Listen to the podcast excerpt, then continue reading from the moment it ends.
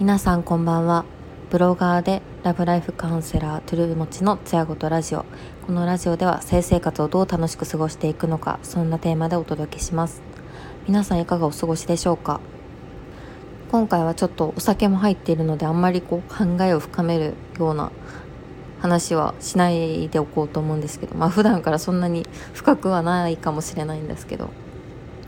まあ、今回は、まあ、今コロナっていうとこがまたこうすごく蔓延していって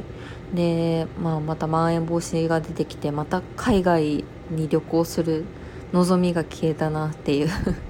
ところがあるんですけど、まあ、海外に行けるようになったらまたいろんなセックスカルチャーに触れまくりたいっていうふうに思っていてで、まあ、やっぱりこう私のこう発信の元の原動力っていうと海外のセックスカルチャー見たりストリップ見たりアダルトショップ見たりって、まあ、すごい感動してあこんな世界があるんだっていうのをとにかくツイッターに書くみたいなことがすごく楽しくてやってたんですよね。なので今こう旅行ができなくて視野が狭くなっている気がしますなので解禁されたらもうすぐにでも世界各地のアダルトショップを見に行こうと決めています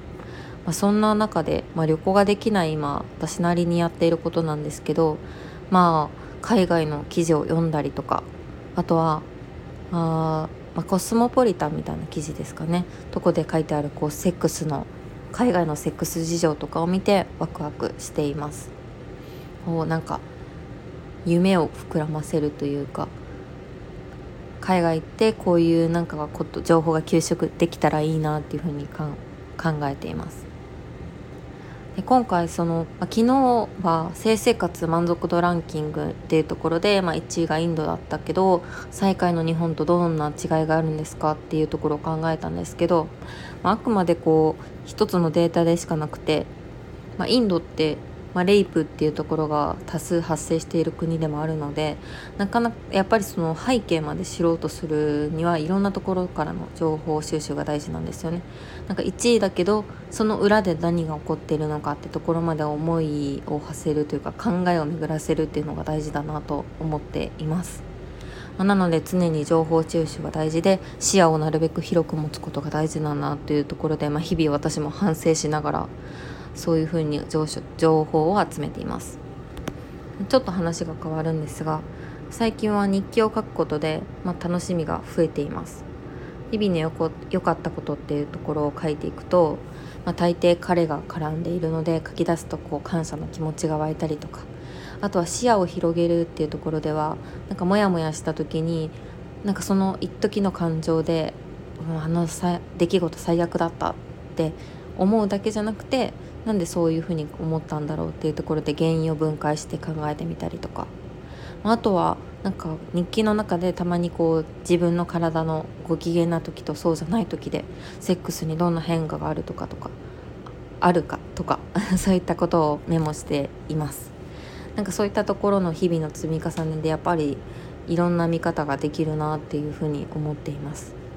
でまとめまとめるほどでもないかもですが海外に行かなくてもなんできる情報を収集はしているってところあるのと、まあ、自分の体を実験台に常にセックスについて考えるっていうところが、まあ、旅行ができない今自分の視野を広げる方法の一つとしてなんかあるのかなっていうふうに思いました。はい。なんかこう酔っ払いの配信になってしまったんですがそんなことを考えています。でですねえっと告知になるんですがえっと2月10日にえっと、つやごと女子会というのを開催します。そこでは、まあ、女性が集まってワイワイ性の話をしようよっていう趣旨で、まあ、好きなエロ漫画を共有したりとかなんか好きなセックスについて話したりとかこういう体位が良かったとかそんな話をいろいろざっくばらんにしようと思っています。あとはですね2月の17日にはローションタッチアップ会を行います。